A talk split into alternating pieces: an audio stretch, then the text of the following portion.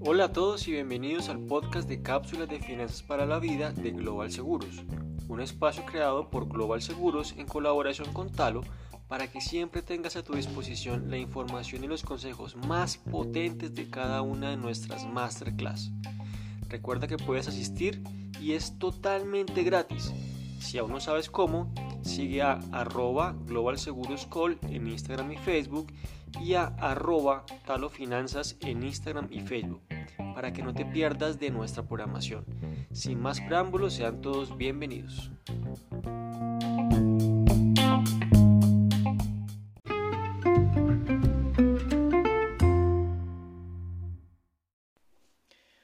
Todos y qué bueno tenerlos en este primer resumen de las masterclass de cápsulas de finanzas para la vida. Recuerden que pueden asistir a las sesiones en vivo, simplemente estén atentos a nuestras redes sociales y pues bien, empezamos con la primera, creencias y patrones mentales sobre el dinero. Aquí tengamos en cuenta que el punto de partida en el proceso de educación financiera es entender cómo está mi relación con el dinero, cuáles son mis creencias sobre el dinero y esto cómo está afectando mi realidad financiera. Esto nos llevaba a el proceso de manifestación, donde tenemos cuatro pasos. El primero, los pensamientos. Pensamientos que nos llevan al segundo, que son los sentimientos. Esto nos lleva al tercer paso, donde están las acciones, y finalmente esto nos lleva a los resultados.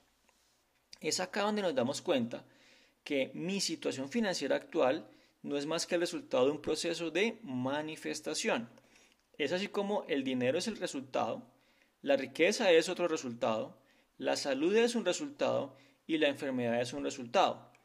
Si se dan cuenta, todo inició con un pensamiento. A mí me gusta pensar que las ideas y los pensamientos son la fuerza más poderosa de la naturaleza. Piense por un segundo que todo aquello bueno que usted haya hecho en su vida nació de una idea o un pensamiento, al igual que lo malo. Entonces, esto es un punto clave que hay que tener muy en cuenta. Aquí vamos a los condicionamientos mentales. ¿Qué son esos condicionamientos? Esas cosas que tal vez nos tienen anclados. Primero, programación verbal. ¿Qué era lo que yo oía o escuchaba cuando estaba pequeño? Segundo, modelos de referencia. ¿Qué veía cuando era pequeño? Y tercero, incidentes concretos. ¿Qué experimenté en el pasado, tal vez cuando fui adolescente o más pequeño, que me llevó a tener estos condicionamientos? Estos, estos, eh, estas eh, eh, situaciones verbales, modelos de referencia e incidentes concretos, es muy probable que estén teniendo incidencias en mi vida financiera actual. Entonces, ¿cómo puedo cambiar el chip? ¿Cómo puedo cambiar esa programación que se me inculcó desde que estaba pequeño y tal vez a través de toda mi vida? ¿Cómo hago ahora a estas alturas para tener resultados diferentes? Aquí les vamos a mostrar un proceso eh, con el paso a paso de cada una de las fases. Primero, vas a tomar una hoja de papel y vas a anotar todo aquello que oíste, viste y viviste en el pasado respecto del dinero. Esto es el paso de la conciencia. En un siguiente paso de comprensión vas a relacionar esa información y experiencias con lo que hoy piensas, sientes y actúas con respecto al dinero. Aquí es donde viene lo más interesante vas a reflexionar sobre esos condicionamientos actuales y la forma como inciden en tu relación con el dinero. Te vas a hacer las siguientes preguntas. Ojo a esto. Primero, me doy cuenta de que esos pensamientos representan únicamente lo que aprendí y no forman parte de mi anatomía ni soy yo. Segundo, me doy cuenta de que en momento presente tengo la opción de ser distinto. Listo, has empezado a disociarte de estos patrones mentales y ahora es el momento de reacondicionarte. Empieza por decirte a ti mismo lo siguiente. Lo que oí acerca del dinero no es necesariamente cierto. Decido adoptar nuevas formas de pensar que contribuyan a mi felicidad y mi prosperidad. Lo que tomé como modelo en torno al dinero era la forma de actuar de ellos en el pasado. Ahora yo decido la mía libero mis experiencias con el dinero no productivas del pasado y creó un futuro nuevo y próspero. Muy bien, hasta acá el resumen de la primera cápsula de finanzas para la vida. Muy bien, y así le damos paso a la segunda masterclass, donde iniciamos el tema de finanzas conductuales parte 1. Aquí nos gusta empezar con la frase, porque los seres humanos somos irracionales, sesgados y altamente influenciables. Pues bien, piense por un segundo quién toma sus decisiones financieras. ¿Acaso es su pareja? ¿Acaso es su familia? Pues en realidad no, es una parte muy específica de su cerebro llamado el límbico, pero también es la parte que domina las emociones.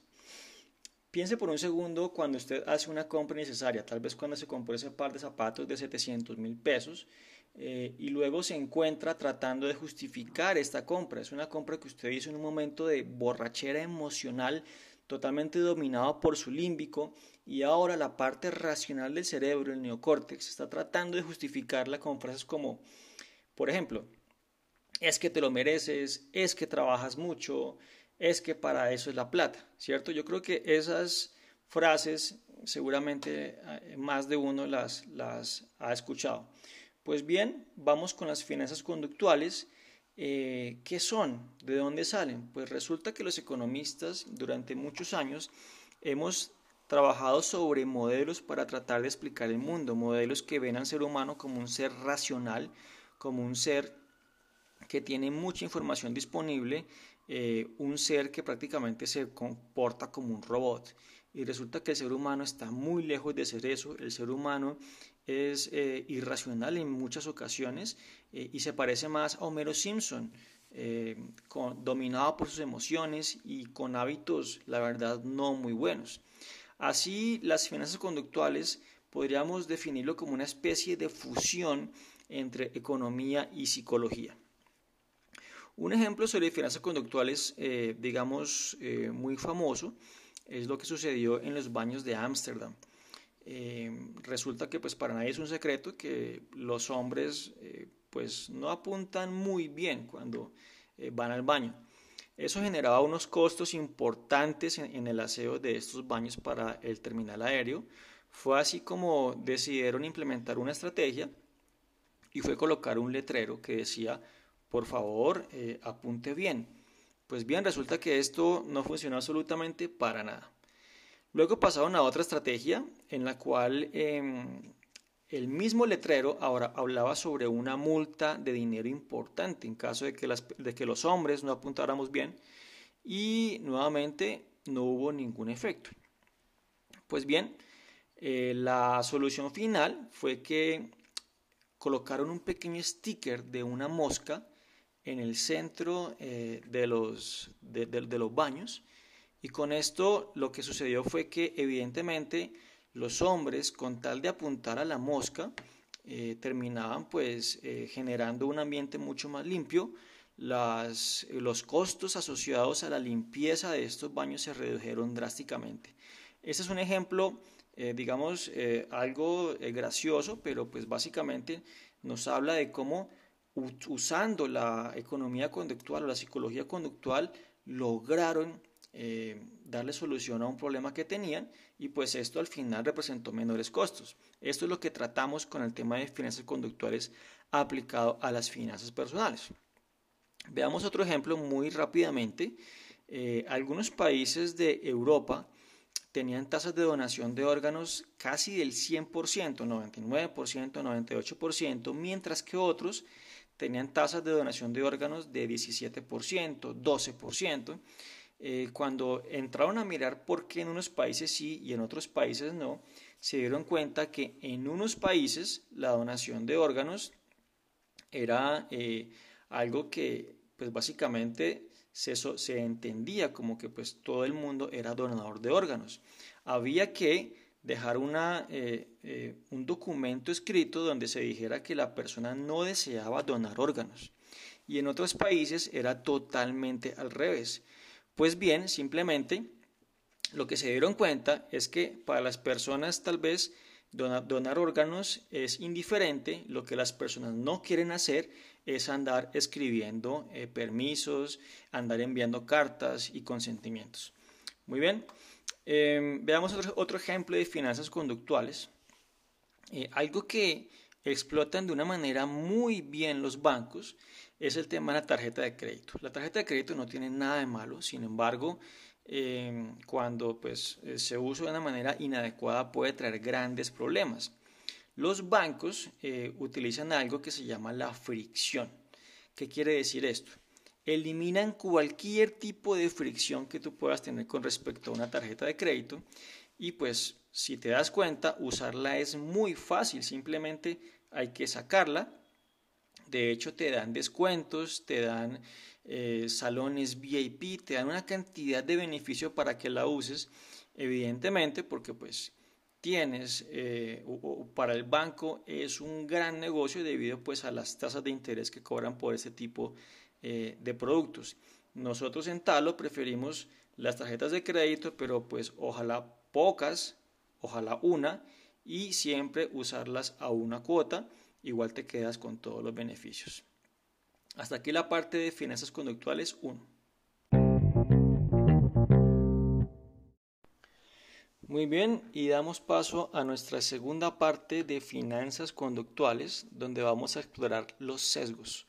Iniciamos con el sesgo de exceso de confianza, que es la tendencia a tener demasiada confianza en nuestras propias capacidades por este sesgo, por ejemplo, más del 50% de las personas creen que manejan mejor que los demás. Seguimos con el sesgo de la ilusión de control, la tendencia a creer que puedo controlar o influenciar factores que no tengo ningún control o que son totalmente aleatorios.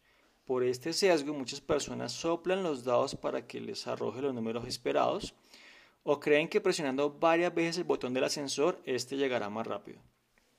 Cuando el exceso de confianza y la ilusión de control se mezclan con la racionalidad limitada, los resultados financieros no van a ser muy alentadores.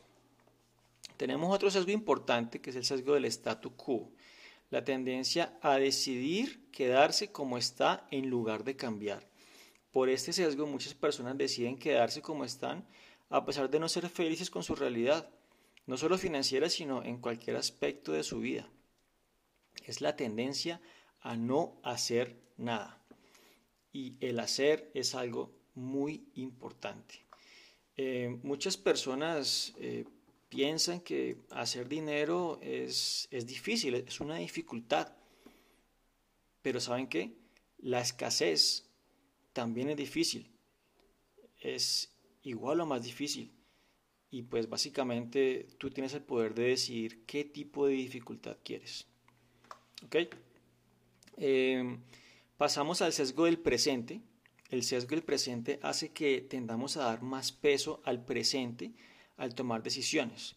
En otras palabras, preferimos el beneficio inmediato frente a la ganancia futura. ¿Esto cómo me afecta?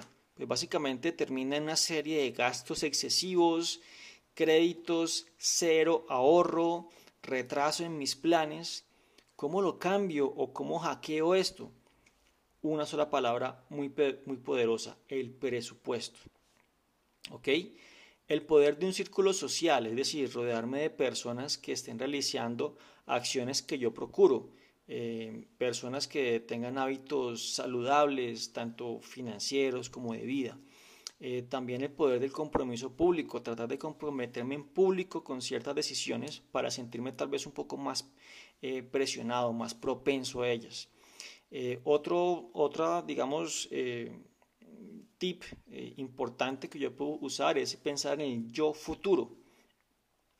¿Qué me diría ese yo del futuro a mí ahora en el presente? ¿Qué me diría que haga? ¿Qué me diría que cambie?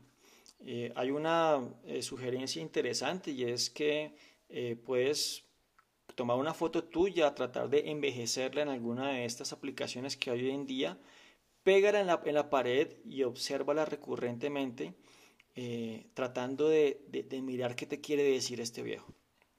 Luego pasamos al sesgo de contabilidad mental. El sesgo de contabilidad mental hace que atribuyamos un valor diferente al dinero dependiendo de su procedencia. ¿Cómo me afecta esto? Pues básicamente voy a tener gastos injustificados, voy a tener despilfarro. ¿Cómo lo cambio o cómo lo hackeo? Pues bien, nuevamente el presupuesto es la clave. Em, es muy importante también eh, tener en cuenta que yo puedo usar algunos sesgos a mi favor. En este caso puedo usar el sesgo de confirmación a mi favor. Puedo rodearme de información útil eh, que me confirme que lo que estoy haciendo está bien, que me confirme que eh, llevar el presupuesto es una gran herramienta. Más adelante vamos a hablar a fondo de eso en, otra, en una próxima masterclass. Luego también tenemos el sesgo del optimista y es el sesgo el sesgo del optimismo es el responsable de que tengas una versión demasiado positiva de tu futuro, sobre tus posibilidades. ¿Esto cómo me afecta? Pues básicamente soy una persona que no adquiere seguros porque piensa que, que siempre todo va a ir bien en la vida. Una persona que no ahorra para su jubilación porque piensa que siempre va a ser joven. Y es una persona que tiene cero ahorro porque piensa que pues eh, tal vez en el futuro va a tener mucho dinero. Este es otro sesgo eh, muy importante eh, posiblemente eh, alguno de ustedes lo ha experimentado y pues evidentemente son sesgos y hay que irnos alejando de ellos.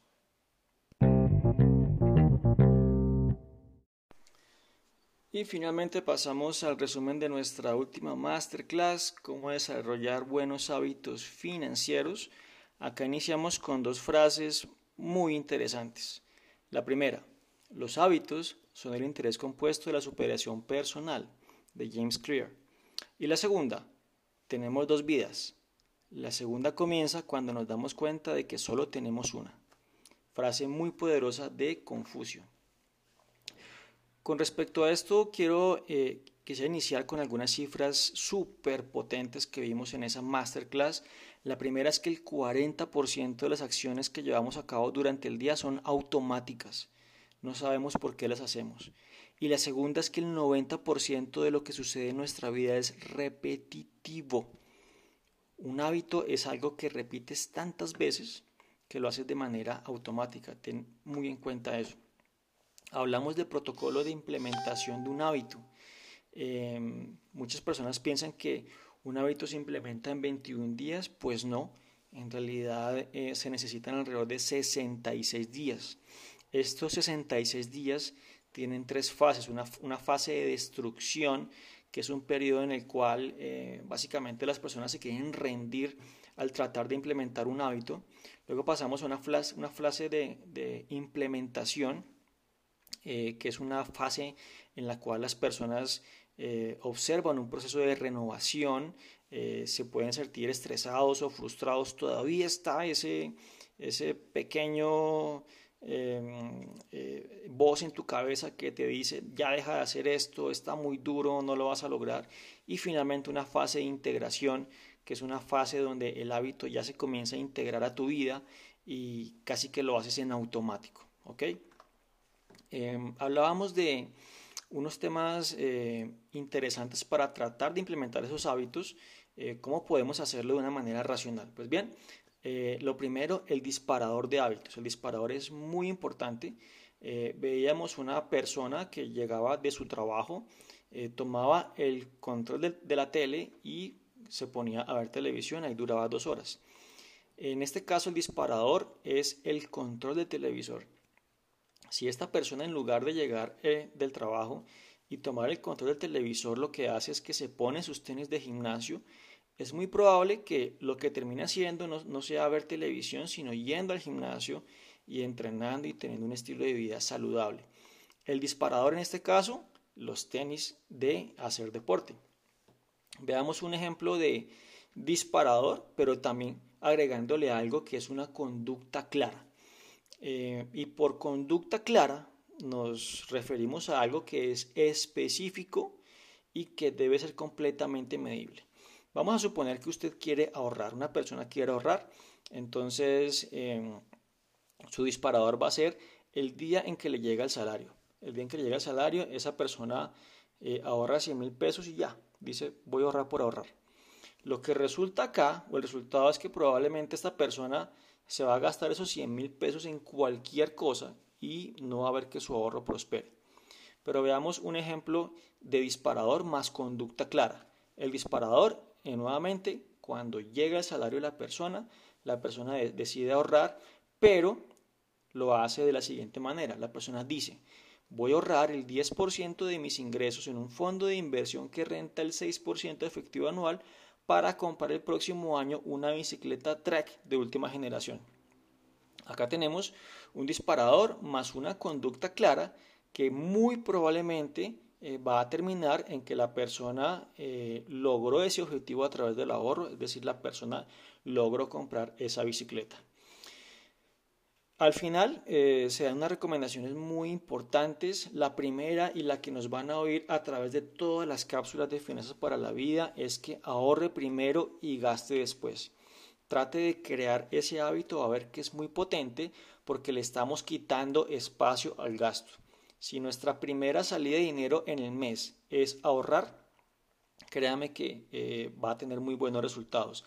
Ese ahorro que usted hace el primer día del mes es lo que a usted le queda, porque el resto es, es de los bancos, el resto es de su familia, el resto es de su mascota. Prácticamente eh, eso es lo único que usted va a recibir como compensación por su trabajo. Y otra recomendación es generar fricción al gasto, es tratar de ponerle trabas al gasto. muchas veces lo que hacen es que eh, esconden sus tarjetas de crédito, mucha gente lo que hacen es que le dan su tarjeta a, su familia o a su amigo, no sé, eh, he escuchado incluso casos extremos en los cuales las personas congelan sus tarjetas de crédito y solo hasta que se descongele y su cabeza se calme es que eh, van a hacer un gasto. Pues bien, esa fue la última recomendación, nuestro último resumen. Los esperamos en las próximas masterclass y si no, pues en estos en este podcast con nuestros resúmenes. Muchas gracias a todos y hasta luego. Chao.